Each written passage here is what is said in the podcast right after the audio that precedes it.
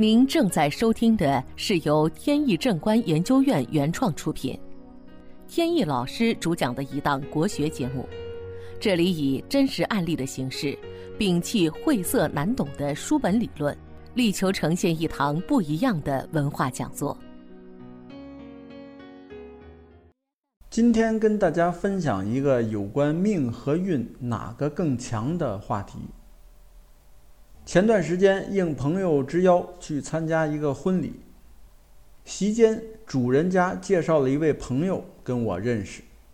朋友是生意人，听说我研究命理，就过来找我聊两句。简单的几句寒暄以后，朋友说最近运气一直不好，与头些年相比差了很多。他做翡翠玉石生意。前些年确实非常火爆，也赚了很多钱。结果这两年就发现生意是急转直下，货品都没人问津，挣的钱也是大不如前了。他在北京有很多家店铺，其中有个旗舰店，也是总店。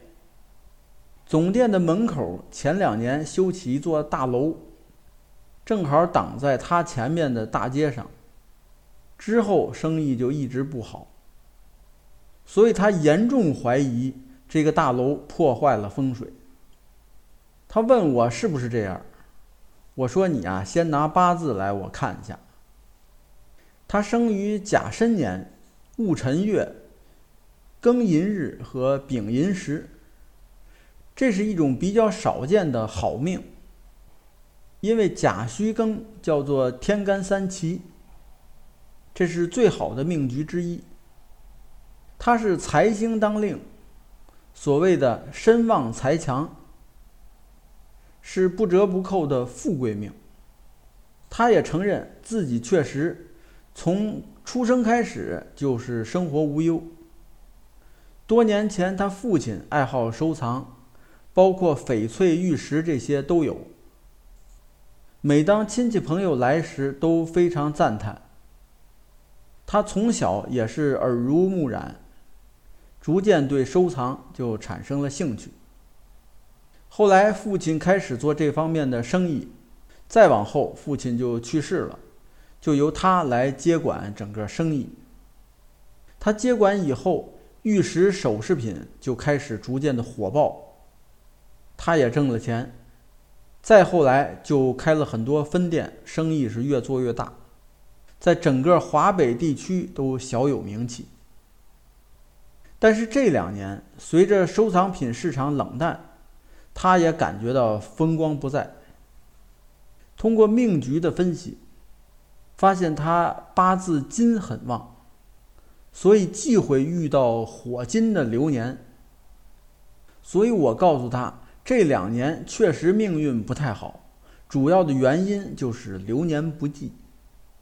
过了明年之后是土木的喜用流年，到时候肯定生意上就会继续的扬眉吐气。这位朋友一听很高兴的走了。本节目由天意正观研究院原创出品。如需获取更多信息，请在任意网络上搜索“天意正观”即可。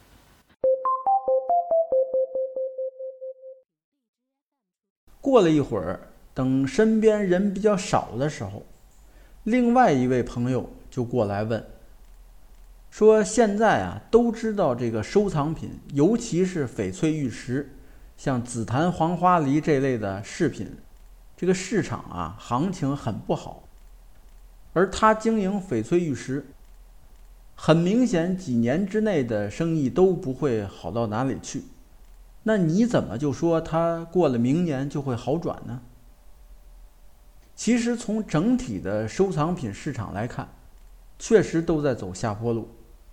但是你要知道，这两年行情的下降。都是文玩以及饰品类的，也就是首饰、配饰这类的下降的快，而真正的顶级的收藏品市场价格没什么变化，所以市场主要还是看稀缺性。头些年有人玩核桃，价格炒得非常高，一对核桃有时上万。当时我就很奇怪，还有那个菩提子，什么星月菩提什么的，这些东西在树上年年都会长，就算再稀缺，能稀缺到哪里去？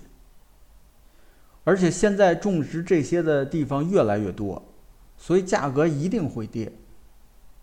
包括翡翠玉石也类似，虽然开采的地方都说开采的数量有限。但是低端的产品仍然是不断涌现，偶尔价格离谱都是人为炒作的结果，而高端的玩家，很少有人会头脑发热一拍脑门花大笔钱，他们花钱都非常慎重，而且他们对产品都很了解。再有呢，经济形势并没有太大落差。有经济的支撑，收藏品市场还是有一定基础的。这样一说，朋友点头称是。这话题呢就不往远扯了。今天其实主要是想说，到底命的力量大还是运的力量大？很多业内人士中也是有争论的。从我个人而言，我倾向于命的作用会更大一些。这里所说的运，不是指广义上说的运气的运，而是特指专业术语的流年大运。我认为命更重要，当然运也是重要的，只不过相对而言，命更重要。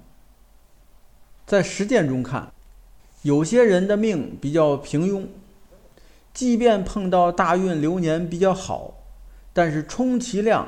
也就是在单位被老板看好，多给你几份好差事，或者说职位有所提升，收入再增加一点，仅此而已。但是如果这个人命好的话，有时即便赶上流年不济，但是最起码生活安稳。就像刚才的那位朋友，他即便说生意再不好，也不至于影响家庭生活。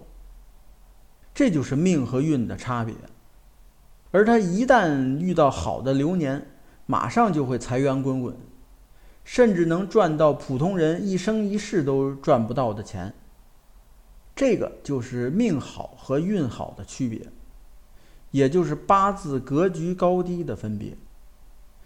好，本期节目到此结束。这个专辑是由天意正观原创出品，天意老师播讲。如有问题，欢迎在节目下方留言，我们会及时答复。感谢大家收听，朋友们再见。